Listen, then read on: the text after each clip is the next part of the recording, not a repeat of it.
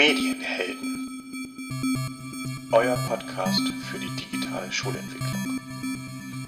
Ja, hallo mal wieder an alle digitalen Neulinge, Novizen und Nerds. Wir sind diese Woche wieder auf Sendung. Wir grüßen euch ganz herzlich. Hallo Nele. Hallo Matthias. Ja, Nele, du hast ganz frische Informationen für uns. Du warst auf einem sogenannten Netzwerktreffen für den Kreis Rendsburg-Eckernförde. Es gibt nicht nur Medienhelden an unserer Schule, wir beide, sondern es gibt tatsächlich auch überall an den Schulen, auch im Landkreis Rendsburg-Eckernförde, Lehrkräfte, die ihre Kolleginnen und Kollegen bei der Implementierung von digitalen Medien an der Schule helfen. Ja, kannst du uns mal berichten, was du da so erfahren hast bei deinem Treffen? Ja, sehr gerne. Also das hat heute Nachmittag digital stattgefunden. Es waren um die 25 Teilnehmer anwesend und wir haben uns erstmal einiges anhören dürfen von der Medienfachberatung und das möchte ich euch, möchte ich gerne mit euch teilen. Wie ihr ja schon wisst, haben wir als Schule Stunden zur Verfügung gestellt bekommen, damit wir unsere Aufgabe, die wir jetzt beispielsweise in Form dieses Podcasts oder auch in der Unterstützung durchführen, haben wir halt diese zwei Stunden bekommen. Und das Ziel des Landesprogramms ist es halt, dass nachhaltig die Kompetenzen entwickelt werden und nachhaltig Unterstützungsstrukturen an den Schulen aufgebaut werden. Ich habe die regionale Medienfachberatung kennengelernt und unser Ansprechpartner für den Kreis Rendsburg-Eckernförde ist Christoph Winkler den man auch über das IQSH auf, im Internet auf jeden Fall findet. Ansonsten bietet die regionale Medienfachberatung auch Fortbildung an. Man kann sie also auch an die Schulen holen, wenn man da Unterstützung bedarf sieht. Ähm, sie bietet digitale Nachmittage an, wo ich gleich nochmal drauf hinauskommen werde. Ähm, es gibt zum Beispiel Medienwerkstätten. Das ist das. Und ich möchte gerne etwas erzählen zu Fortbildungen, die angeboten werden mhm. ähm, oder angeboten werden sollen. Das startet nächstes Jahr, also 2022 im Februar und ist für alle Lehrkräfte über Formix buchbar. Es gibt da einmal die Fortbildung Basisqualifizierung, die richtet sich an alle, die wirklich nochmal so von Grund auf ähm, lernen wollen, wie gehe ich überhaupt mit meinem Computer um, was mache ich, wenn ich irgendwie ein Problem, ein technisches Problem habe, wie lege ich Ordner an. All solche Sachen, wie gehe ich mit Word um, mit Excel, werden dort besprochen. Und diese Fortbildung, Basisqualifizierung, ist ein sechswöchiger Kurs, der zweistündig pro Woche stattfindet. Und da werden dann die Grundlagen geschult und ist über Formix buchbar. Dann das Zweite, was ich auch sehr interessant fand, sind die digitalen Nachmittage, die immer dienstags stattfinden sollen, auch ab Februar 2022. Und bei diesen digitalen Nachmittagen werden Mikrofortbildungen angebo äh, angeboten, beispielsweise zur Online-Pinwand Schleswig-Holstein, also OPSH, oder auch anderen Tools, auch zur Medien, ähm, IQSH-Mediathek. Genau, da wird verschiedene, werden verschiedene Apps auch angeboten. Es gibt Mikrofortbildung und es soll ein Austausch dazu stattfinden. Es läuft also so an, dass diese Mikrofortbildung an einem Nachmittag stattfindet, relativ kurz und vier bis fünf Wochen später wird eine Reflexion dazu stattfinden. Okay, muss ich mich dafür auch anmelden über Formix oder läuft das anders? Genau, das ist auch über Formix und richtet sich, wie gesagt, auch an alle Lehrkräfte. Ja, da scheint echt ordentlich was los zu sein. Ne? Also da wurde ganz viel angestoßen, was jetzt die digitale Entwicklung angeht. Sowohl in allen Landkreisen als auch an allen Schulen ist jetzt jede Menge los. Und ja, finde ich super, dass jetzt auch für alle Lehrkräfte quasi auch was geboten ist. Nicht nur an unserer Schule dann, sondern dass man dort auch sich noch weiterbilden kann. Ja, super. Definitiv, da passiert mhm. gerade ganz viel. Das ist ja. total toll. Okay, ich habe auch noch mal ähm, geschaut. Äh, wir haben ja letztes, äh, letzte Woche über den äh, Phobis-Adventskalender gesprochen. Ich habe noch mal reingeschaut von den letzten Tagen, was da interessant vielleicht noch für uns sein könnte. Habe festgestellt, dass es so drei Apps, Angebote, da Mini-Fortbildungen gab, die Tutori sehr ähnlich kamen. Also da können wir schon echt mal aussieben. So, da gab es einmal die Vorstellung von Worksheet, von Concept Board und von ähm, Canva. Und das sind alles drei so Instrumente. Muss ich so ehrlich gestehen, Tutori hat da große Vorteile gegenüber diesen ähm, ja, Instrumenten, die da vorgestellt wurden. klar, kann man gern mal nutzen und sich das auch nochmal anschauen, aber vom Prinzip her ist es eigentlich Tutorial-like, würde ich sagen. Eine interessante Sache, die ich da sonst noch gesehen habe, das ist eine temporäre ähm, Internetseite, die man erstellen kann. Also man kann einstellen bei ähm, kurzonline.com, dass man für ein, drei oder sieben Tage eine Website kreiert, kann man für den Unterricht nutzen. Ja, hat auch sicherlich so seine Vor- und Nachteile, ist eine ganz interessante Herangehensweise, dass man einen Link dann erstellt und dann seinen Schülerinnen und Schülern diese Website mal parat stellt, vielleicht für einen Impuls für eine, äh, für eine kommende Unterrichtsstunde oder so. Das waren so aktuelle Infos jetzt gerade und wir haben natürlich auch heute wieder einen Gast bei uns und das ist Jördis. Hallo Jördis. Hi, danke, dass ihr mich eingeladen habt. Schön, dass du da bist, Jördis. Ja, Jördis, bei uns ist es ja so, wir stellen uns nochmal vor, ähm, wenn wir so das erste Mal an einem Podcast teilnehmen. Magst du auch vielleicht mal so ein, zwei Worte zu dir verlieren? Ja, mein Name ist Jördis Johansen. Ich bin seit jetzt eineinhalb Jahren in Nordorf und meine Fächer sind Biologie, Navi und Religion. Sehr schön. Ja, Jördis, natürlich auch an dich erstmal nochmal die Frage, digitales Lernen, digitales Unterrichten, was spielt es für eine Rolle? Mhm. Also ich selbst bin ganz ehrlich wahrscheinlich auch aus Gewohnheit ein Papiermensch. Ähm, ich schreibe total gerne Zettel und arbeite total gerne auf Papier, aber in Klassen und Fachräumen, wo das eben auch möglich ist, arbeite ich auch total viel mit PowerPoints. So eine kurze digitale Sequenz, sei es ein Film oder ein kleiner Impuls, um auch so ein bisschen reinzukommen in den Klassenräumen, die gerade noch keine feste digitale Ausstattung haben, ist das glaube ich, auch manchmal einfach eine zeitlich organisatorische Schwierigkeit, wenn vorher noch ein äh, Lehrkraftswechsel stattfindet, dass ähm, das dann teilweise bei so Einzelstunden noch nicht unbedingt möglich ist. Aber da war ja auch schon die Perspektive in vorherigen Podcasts, dass sich das gegebenenfalls in den nächsten Jahren ändert. Hier, das hast du Lust, ein bisschen genauer zu erzählen, womit du gerne im Unterricht arbeitest? Hm? Ähm, genau, also äh, Lisa hatte ja letzte Woche auch schon von Kahoot erzählt. Mache ich auch total gern. Äh, in letzter Zeit habe ich aber auch häufiger Sofa-Tutor genutzt. Das ist eine Plattform, wo Erklärvideos und Übungen zur Verfügung stehen, die teilweise auch in aufeinanderaufbauen Reihen äh, organisiert sind, sodass man als Schüler und Schülerin eben mit der Sequenz gleichzeitig lernen kann. Ich habe das beim ersten Lockdown hauptsächlich kennengelernt und war vorher lange abgeschreckt von sehr, sehr hohen Kosten für Schüler und Schülerinnen ähm, die kosten zwischen 20 bis 44 Euro pro Monat. Ich finde das ähm, sehr, sehr viel und äh, sind auch in der Werbung relativ penetrant äh, in der Akquirierung von Kunden und Kundinnen. Im zweiten Lockdown ist dann aber irgendwie mir aufgefallen, äh, dass es eine gratis ähm, Lehrkraftzugang gibt, wo Lehrkräfte dann eben kein Geld dafür bezahlen es gibt auch die Möglichkeit, Schullizenzen zu erwerben. Bremen hat beispielsweise kostenlos landesweit äh, das für alle Schüler und Schülerinnen angeschafft. Das ist dann in ähm, It's Learning integriert. Aber auch die Schullizenzen sind nicht so transparent und sind abhängig von der Schüler- und Schülerinnenanzahl. Und der Vorteil aber von diesen gratis Lehrkraftzugängen ist, dass man einzelne Videos und Übungen für 14 Tage komplett kostenlos und ohne Anmeldung zuschicken kann an die Schüler und Schülerinnen. Ja. Ja.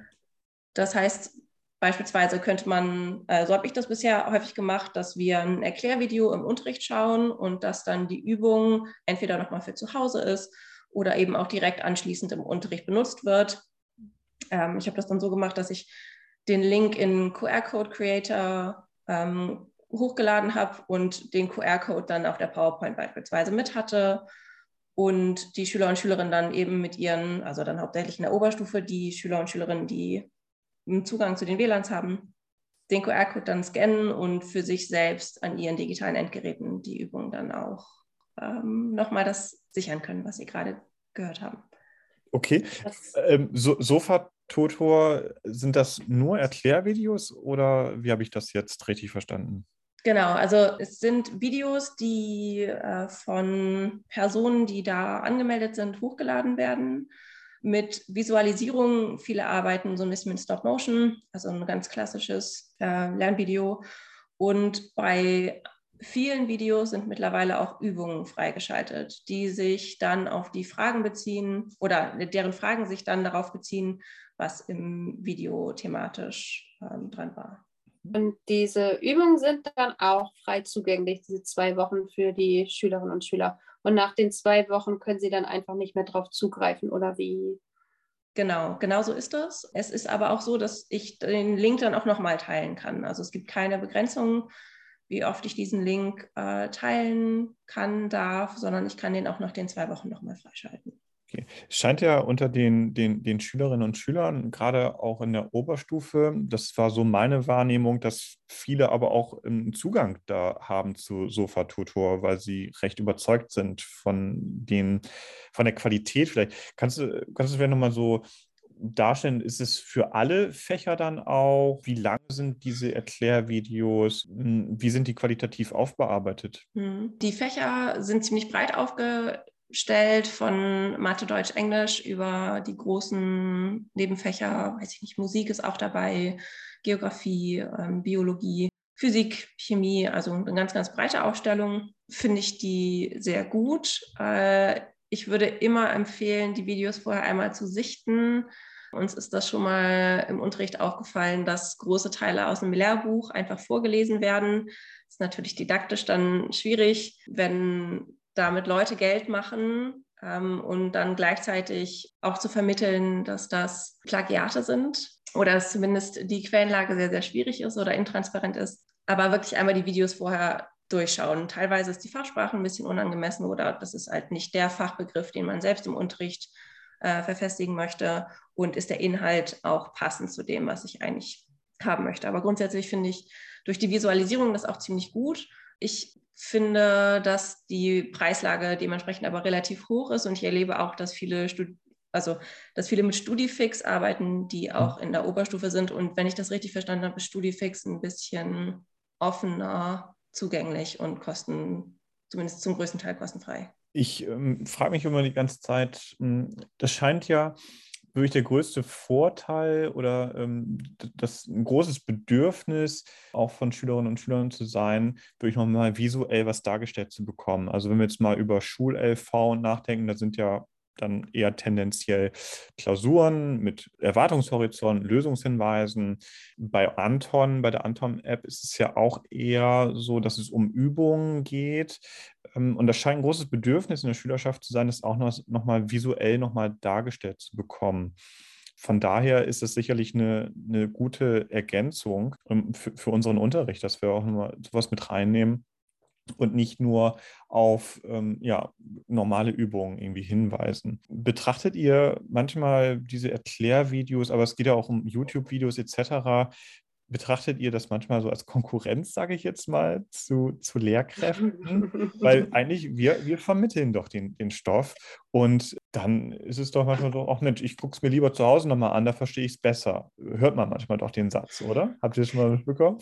Finde ja. ich total interessant, die Frage, ja. Ähm, ja. Aber sehe ich gar nicht so. Also ich betrachte das gar nicht als Konkurrenz, sondern eher als Ergänzung tatsächlich. Ich ähm, sehe das auch so. Also ich empfehle tendenziell auch mal beispielsweise den Simple Club, ähm, der wirklich auch eine breite Fachaufstellung hat, weist aber dann eben auch schon darauf hin, dass es da halt um also wenn man jetzt ganz klassisch geht, tendenziell eher AFB 1 geht, um das Verständnis von den Fachinhalten und dass dann Vergleiche und Erklärungen und Begründungen dann was sind, was eben darüber hinausgeht. Und nutzt es auch gern mal so als Reflexion, um Fachsprache zu festigen, was ja beim Simple Club wirklich ähm, auch nicht unbedingt der Anspruch ist. Da stimme ich dir voll ganz zu und ich finde es auch toll, dass die Schüler dann nochmal in ihrem eigenen Tempo sich das angucken können. Ne? Für viele ist es ja dann doch zu schnell im Unterricht beispielsweise und so kann wirklich jeder noch in seinem eigenen Tempo ähm, sich das anschauen, Pausen machen, sich was dazu aufschreiben, Übung dazu machen. Von daher sehe ich das wirklich als Ergänzung und gebe meinen Schülern auch den Tipp, das hin und wieder zu Hause zu machen, gerade nochmal als Vorbereitung zur, für die Klausur. Genau, Ja. Ergänzung, Wiederholung. Man muss halt wirklich in die Lerngruppe reinhorchen. Was ist vielleicht auch, was sind so Präferenzen in der Lerngruppe und dann auch wirklich darauf eingehen. Und ich glaube, wenn wir versuchen, uns breit aufzustellen, ähm, wo wir dann auch mit solchen Ergänzungen, mit Erklärvideos arbeiten, super gut. Könntet ihr euch vorstellen, Unterricht auch mal aufzunehmen und das dann parat zu stellen, ähm, wäre das auch eine Option, wo, wo einfach die, die Schülerinnen und Schüler nochmal drauf zurückgreifen können, wo sie wirklich nur dann irgendwie die Tafel mit Lehrkraft sehen und das vielleicht bei iSurf irgendwie parat stellen? Ist das vielleicht auch ein gangbarer Weg, wenn man technische Voraussetzungen dafür schafft?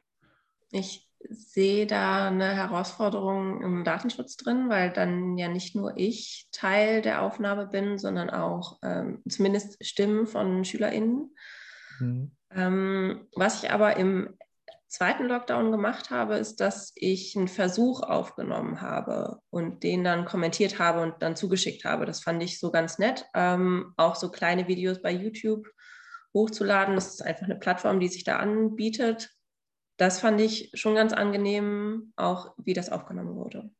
Ja, das ist natürlich eine, eine super schöne Möglichkeit, wo man auch nicht mal den Datenschutz dann verletzt, weil es dann eher wirklich nur dann ähm, um deine Stimme geht und da einfach nur ein ähm, Versuch dann auch aufgenommen wird.